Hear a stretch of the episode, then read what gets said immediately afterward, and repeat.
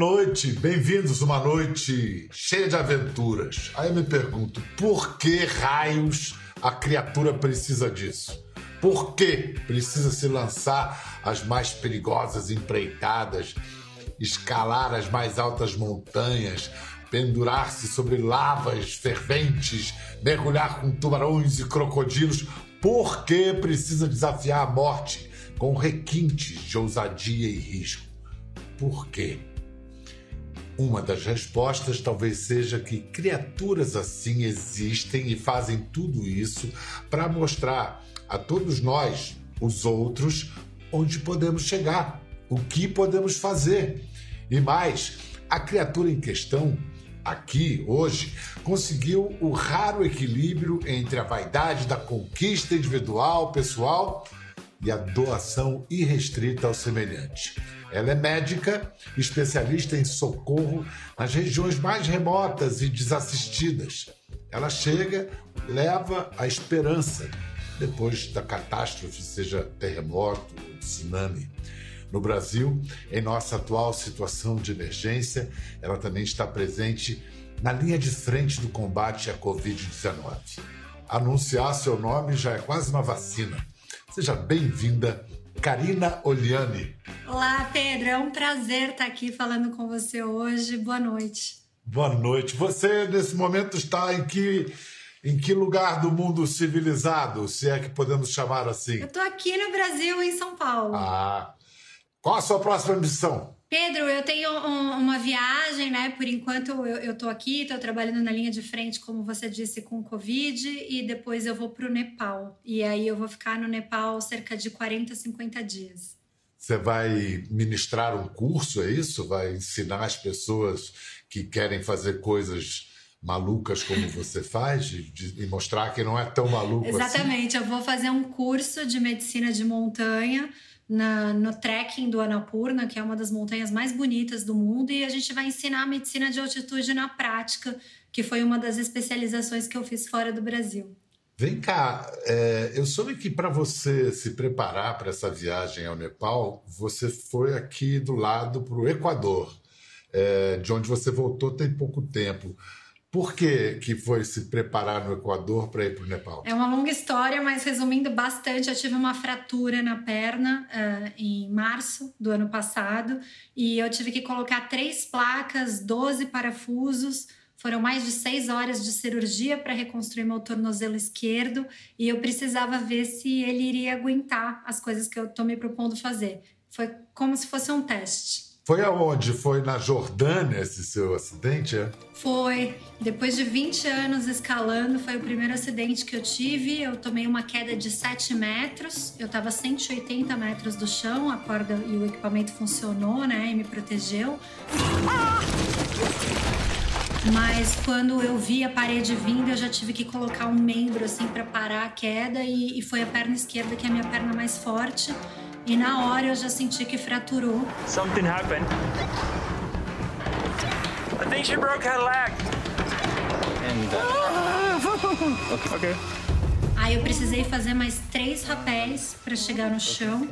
E depois que eu cheguei no chão, eu ainda fui mais carregada quatro horas pelos beduínos e pelo meu parceiro de escalada. E aí eu cheguei num postinho de primeiros socorros lá no interior da Jordânia. Eles bateram raio-x e falaram: ó, quebrou, isso é cirurgia urgente e me transferiram. Já pode olhar? Já pode olhar? Não, escuta, você, no máximo que você soltou foi um ah! E depois cerrou os dentes ali, não sei o que você pôs na boca para cerrar os dentes, um estoicismo a toda a prova. Você, depois pensando, é, você chegou à conclusão Onde foi que você errou ou foi um acidente inevitável? Não, foi um erro mesmo. Eu consegui chegar à conclusão. Eu estava guiando, eu estava indo. Guiar na escalada em rocha significa que eu estava indo primeiro e eu que estava colocando as peças na parede para passar a corda e proteger, né? Que é o que a gente diz, e passando a corda. E esse grau, é, esse nível de via, ele estava dois graus acima do que eu escalo. Só que no dia eu estava com excesso de confiança, eu achei que eu fosse conseguir e o calor estava muito grande. Eu poderia até conseguir, mas a minha mão começou a suar e eu escorreguei porque não deu, não deu a aderência que precisava na rocha. Era um arenito também, uma rocha que esfarelava muito, e minha mão suando, eu escorreguei exatamente num ponto que eu não poderia ter caído. E eu sabia disso, mas foi um, um erro humano mesmo, um erro meu. Uma vez, né, todo mundo conhece essa história, maravilhosa, a resposta do George Mallory, quando perguntaram por que, que você quer escalar o Everest? É porque ele está lá, ele respondeu. Você deve gostar de dar essa resposta também, talvez se identifique, mas eu acrescento, como eu falei na abertura do programa, por que, que você precisa fazer isso?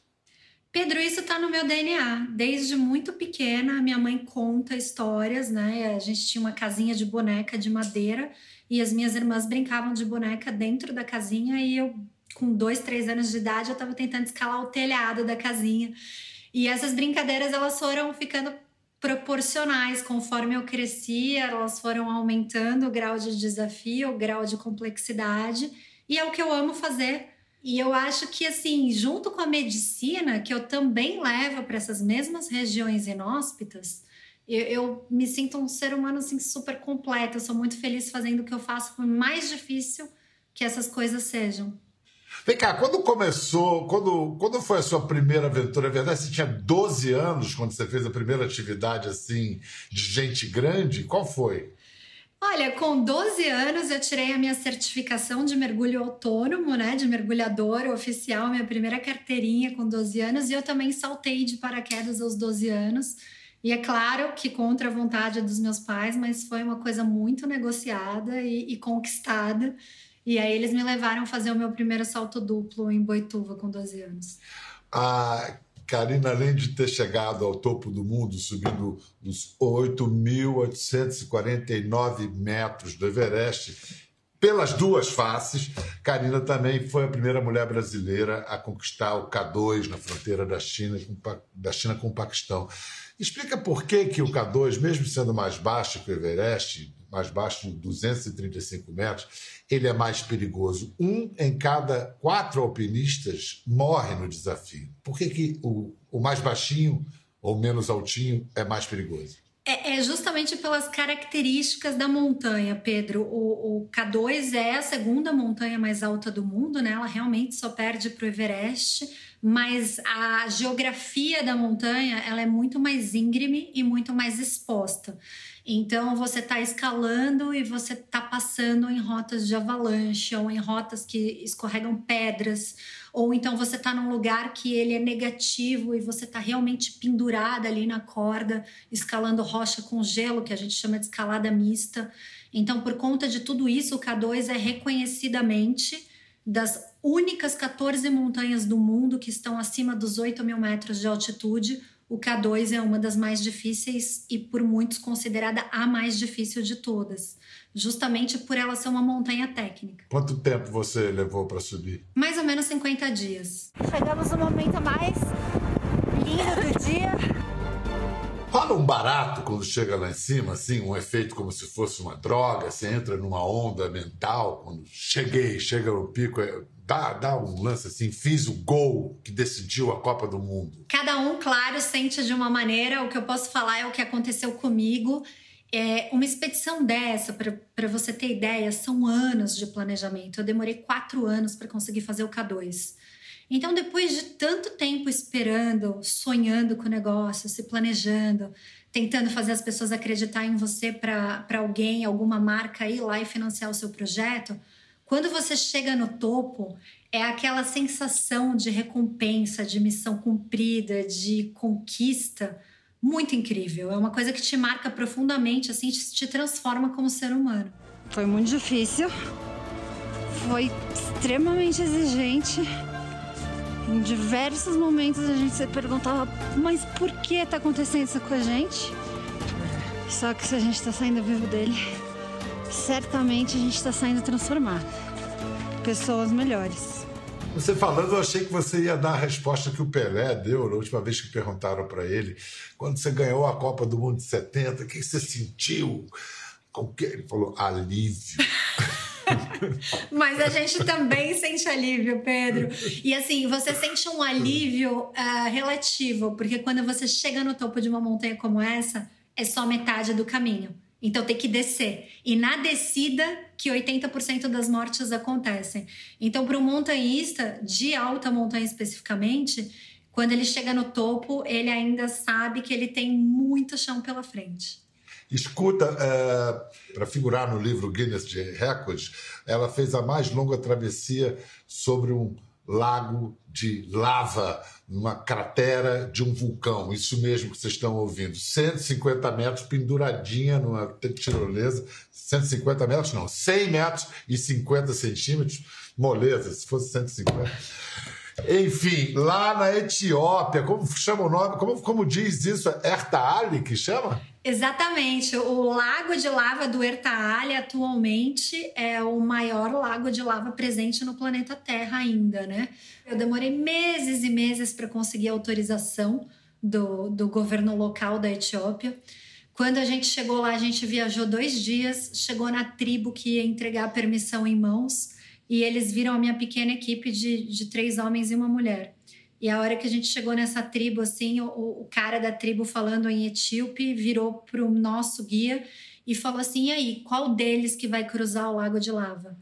E aí os três homens olharam para mim e apontaram e falaram: é ela. E a hora que eles falaram é ela, em vez do cara me entregar o certificado, ele ficou na língua fara ali, né, da, da local da Etiópia, falando, falando, falando com o meu guia e não não entregou o papel, ficou com o papel na mão. E ficou falando um tempão e foi me dando aquele frio na barriga. Eu falei: será que agora que ele descobriu que é uma mulher, eles vão voltar atrás e, e não vai me dar permissão, sendo que a gente está aqui, está tudo acontecendo? E, e, foi assim, é, aquela tensão, sabe? Que, que ele tanto falou? Para falar mulher não leva muito tempo nessa língua? mulher não, mulher não, mulher não? Eu não sei exatamente, porque o meu guia não compartilhou comigo, mas foi uma coisa muito louca, porque quando eu terminei a travessia, esse meu guia foi uma das primeiras pessoas que estava lá para me receber e que viu que eu saí da corda em segurança e que eu consegui. E aí ele falou uma coisa muito legal para mim. Ele falou: Karina, eu tenho duas filhas. E eu queria que alguma das minhas filhas tivesse 20% da sua coragem, e isso já me faria o pai mais orgulhoso do mundo. E aí eu vi que mesmo, né, numa cultura tão tão assim atrasada, mais machista, tudo, tinha gente torcendo por mim é, para eu conseguir fazer minha travessia. E esse recorde, Pedro, chegou exatamente no Dia Internacional das Mulheres para mim, dois anos e meio depois que eu fiz a travessia. Olha só, eu, eu uma vez, numa reportagem, subi o Etna na, na Sicília durante uma erupção. E assim, era linda, a lava era uma coisa lindíssima de se ver, mas a algumas centenas de metros o calor já era insuportável, não, não, a gente não conseguia chegar perto. Como é que você se protegeu para aguentar o calor? Que temperatura estava ali em cima da cratera? A lava ela passa de mil graus Celsius mais ou menos aonde eu estava, as temperaturas estavam variando em 200 graus Celsius. E a gente sabia que eu tinha cerca de dois minutos antes de eu sofrer alguma queimadura ou desidratação. Então, a minha travessia durou um total de 90 segundos. Eu consegui fazer ela exatamente no tempo que a gente estimou é, nem mais nem menos, e, e, em nenhum momento eu senti que o calor estava ficando insuportável, assim. Eu usei uma roupa que tem tecnologia da NASA, eu usei uma corda super especial que é usada pelos bombeiros americanos para resgatar vítimas de prédio em chamas e que ela aguenta temperaturas de até 500 graus Celsius. Não dá para falar, tá com muito ácido, tá queimando aqui, ó. Eu usei uma máscara para evitar que aqueles gases tóxicos do vulcão queimassem as minhas vias aéreas, a mucosa do nariz, tudo. Eu, eu usei um óculos para proteger o meu olho dos, dos gases e do calor. Então, assim, todos os equipamentos que a gente usou, da corda, a roupa, a equipe que foi, foram anos e meses de planejamento, né? De muito trabalho para o negócio acontecer da maneira certa. Bom, vamos lá. A primeira pergunta seria: você é viciada em medo? Mas aí a melhor pergunta seria: você é viciada em superação do medo? Ou a pergunta seria: você é viciada em adrenalina? Eu sou. Eu, eu acho que. Eu, não, eu, eu sei que eu sou. Eu gosto muito de desafios desde pequenininha. Quanto maior o desafio. A minha mãe ela tinha uma técnica de falar comigo. E era assim: eu duvido que qualquer criança faça essa lição em uma hora. E aí eu ia lá e fazia a lição em uma hora. E, e desde cedo ela descobriu que era assim que eu funcionava, sabe? Antimodelo. Escuta, é... você tem alguma questão assim com a ideia da morte? Qual é, qual é a sua relação que você precisa tanto afrontar a, a, a própria? Eu não vejo assim, Pedro. Eu vejo que desde que a gente nasceu, a única certeza que a gente tem é que a gente vai morrer. Então a gente assinou esse contrato em algum momento. Assim, você vai morrer, eu vou morrer. A gente não sabe quando. Acontece que muitos vivem sem realmente viver o seu sonho, sem realmente fazer o que eles querem por medo da morte. Só que a morte vai vir. Então não é melhor você ter uma vida plena e fazer tudo o que você sempre quis ao invés de ficar vivendo parcialmente ou de uma maneira é, menos intensa e sendo que você vai morrer de qualquer jeito, eu, eu, eu, trabalho com a morte, né? Eu sou médica, emergencista, eu vejo muitas pessoas irem e virem todos os dias, mas nem todo mundo vive. E, e o meu medo é, é, muito mais do que temer a morte, é um medo de quando eu for velha eu olhar para trás e falar, Karina, se você tiver que descer de novo e ter a mesma vida, você queria ser a Karina Oliane e viver essa vida? E eu responder não. Então, a, até hoje, assim, se me oferecessem essa vida, eu ia falar: quero sim, eu vou, sem pensar duas vezes, porque eu sou muito apaixonada por tudo que eu faço, sabe? E olha que você faz um monte de coisas, você é muito versátil nessas atividades, digamos, aventurescas ou esportivas. Então, eu vou citar algumas atividades, você diz se sabe fazer e me dá uma nota de risco de 0 a 10 dessas atividades. Pilotar avião ou helicóptero?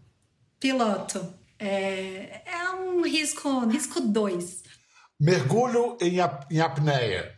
Gosto muito de fazer. Se for uma pessoa conservadora, risco zero. Risco zero. Você já chegou a, a ficar quanto tempo em apneia e foi a que profundidade? Eu já cheguei a fazer quatro minutos e meio de apneia estática, que é aquela apneia parada na superfície, e eu já cheguei a profundidades de mais de 30 metros. Esportes com prancha, snow, kite, wakeboard? Um, risco 3, depende. O kitesurf é um risco 5. Se você sair com o kite do tamanho errado, no vento errado, dependendo do que você for fazer. Eu, eu fui bicampeã brasileira de wakeboard, tricampeã brasileira de snowboard na categoria amadora e eu velejo de kite todos os anos, pelo menos duas vezes por ano. Ficar em casa deitada, vendo televisão, comendo junk food. 0 a 10. Risco 8.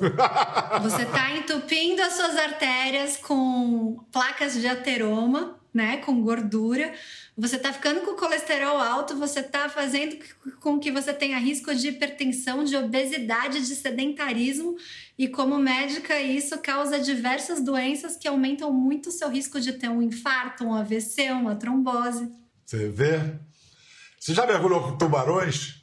Já, já mergulhei com todos os tubarões considerados mais perigosos do mundo tubarão branco sem gaiola, tubarão tigre, tubarão touro, tubarão martelo gigante e nunca nunca tentaram atacar você? Não teve nenhum episódio? Não, teve, teve um episódio que eles ficaram um pouquinho mais. Uma fêmea muito grande, ela ficou um pouco mais agressiva. Eu tive que dar um, um chega pra lá, mas ela já entendeu. E aí, na hora, eu voltei pra gaiola. Eu entendi que ela tava querendo disputar território. Fechei a gaiola, subi e não, não tive problema nenhum. Que chega pra lá foi esse? Como é que você dá um chega pra lá no tubarão? Ne... Uma tubaroa?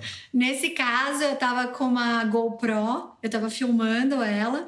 E, e, tem aí uma, uma, lenda, mas que eu acho que na verdade tem um, um fundo de, de, teoria que faz sentido sim, porque toda vez que eu tô filmando tubarão com GoPro, eles ficam um pouco curiosos. Eu acho que é a frequência da câmera.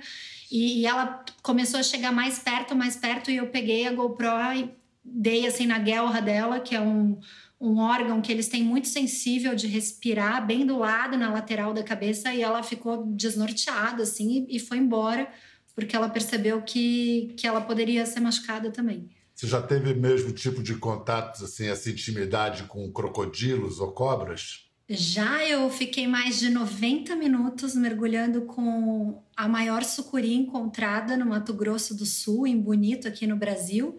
E ela é extremamente pacífica, Tudo que ela pedia de vez em quando era o espaço para subir para a superfície, pôr o nariz para fora e respirar. Mas a gente ficou mais ou menos 90 minutos na água nadando juntas e em nenhum momento eu me senti ameaçada ou senti que ela estava incomodada, nada disso. E os crocodilos não, os, os, crocodilos eles, assim, se você tirar o olho de um crocodilo, você é comido. É completamente diferente, né, dos tubarões, da, da sucuri. O crocodilo, ele, ele come qualquer coisa que ele puder. Ele é um animal extremamente oportunista. E sim, ele come, devora inclusive humanos. Então, eu estava todo o tempo com um mergulhador de segurança dando as costas para mim. Eu com um stick, né? Um pau, um pau de madeira bem largo e, e, grosso. E esse mergulhador também. E toda vez que eles chegavam perto demais, a gente tinha que afastar eles. Agora, quem diria, né? Com todas essas feras no mundo as mais perigosas. Agora a gente está sendo derrotado, o mundo todo e o Brasil em particular, por um inimigo invisível, um vírus. E o que, que você tem feito? Qual tem sido a sua atuação nesse combate à Covid-19 como médica? Eu trabalhei no hospital de campanha do AMB aqui em São Paulo, desde a abertura até o fechamento, né? Que assim que eu fiquei sabendo que teria o hospital de campanha, eu fui para a linha de frente. Depois esse hospital de campanha fechou e aí eu fui para um hospital do SUS e continuo trabalhando nesse hospital até hoje. Você é, é uma especialista na, no ramo médico chamado Wilderness Medicine. É, a gente traduziria isso para o Brasil como medicina de ambientes remotos, selvagens.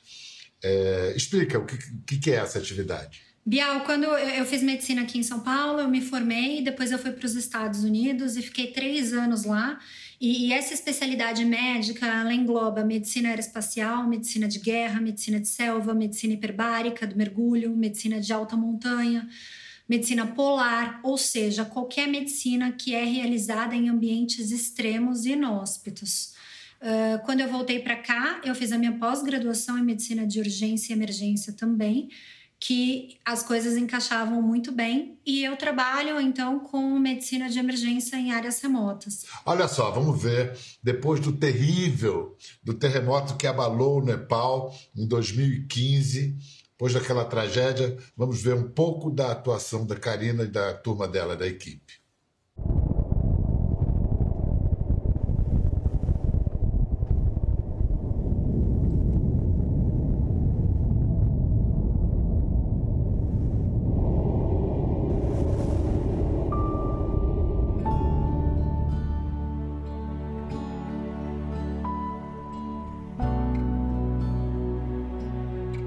Veio fazer uma missão móvel por onde a gente passa. Depois de quase uma hora subindo, a gente continua vendo sinais de destruição. Olha, por exemplo, esse abrigo, os animais estão embaixo ali, a, a madeira está caindo na cabeça deles. Aquela vila é onde a gente está indo, a gente ainda tem que cruzar o vale para chegar lá. A vila está completamente destruída. E aí nessa mochila tem mais ou menos uns 20 quilos, a maior parte equipamento médico. Pemba também, a gente está levando antibiótico.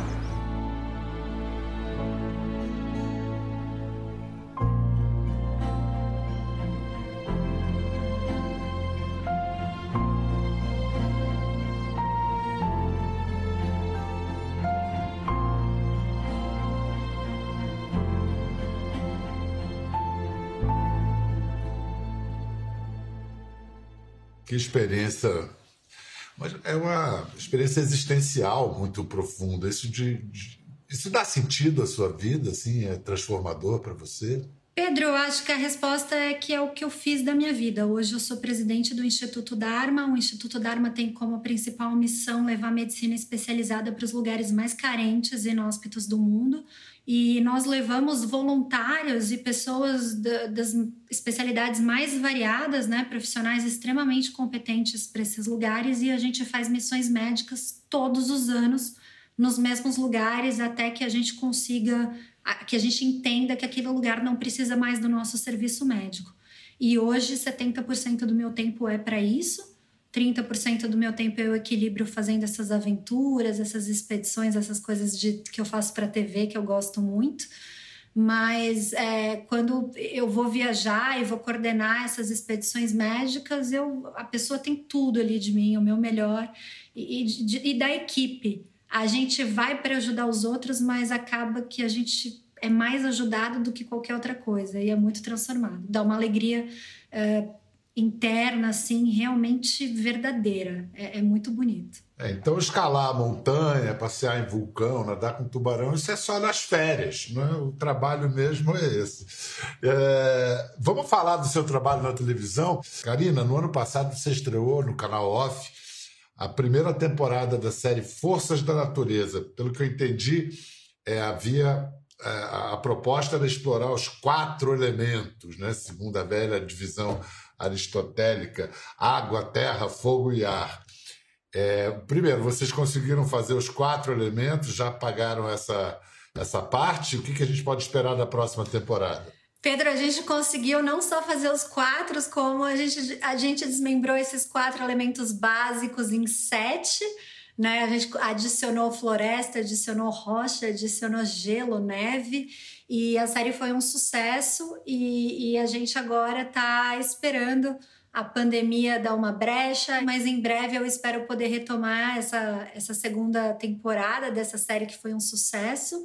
E, e também, uh, ainda esse semestre, as pessoas vão poder conferir no canal Off 90 minutos de conteúdo sobre todos os detalhes da escalada do K2 que foi essa expedição que eu fiz em julho de 2019 e, e me tornei a primeira brasileira a conquistar essa que é considerada a montanha mais perigosa do mundo. Você, é, depois que, enfim, que as circunstâncias permitirem, você vai para a Antártica, é isso? O que você pretende fazer lá? Pedro, eu sempre tive um sonho de fazer uma travessia polar, é assim, sempre. Esse sonho, ele tá há 10 anos esperando a oportunidade e, e agora que a minha perna se recuperou e que eu sei que eu estou conseguindo, é, eu, se Deus quiser, vou conseguir fazer essa travessia polar, que foi algo ainda nunca feito por nenhuma pessoa na América Latina, ainda mais uma mulher. É, e, e as pessoas vão poder acompanhar em breve aí mais novidades. Bom, eu queria agradecer, gostei muito de conhecer, agradecer tudo que você faz para levantar a moral da espécie, né? Porque quando o indivíduo vai lá e fala, olha, dá para a gente fazer, para a gente vencer o medo, acho que todo mundo aprende. É, aliás, isso é uma coisa que que está muito, muita gente está parando para pensar por causa dessa tragédia coletiva, esse trauma da pandemia, nessa suposta oposição entre satisfação pessoal e individual e cuidados e compromissos coletivos, às vezes como se isso fosse um dilema, quando não necessariamente precisa ser. Como é que você resolve isso? Pedro, eu acho que a resposta para qualquer coisa na vida, conforme o budismo preza, está no equilíbrio. É, a gente não pode só trabalhar porque a gente se esgota e quando a gente vai trabalhar a gente não tá 100% do nosso potencial para o outro. A gente não pode só se divertir porque a gente também não veio aqui para isso.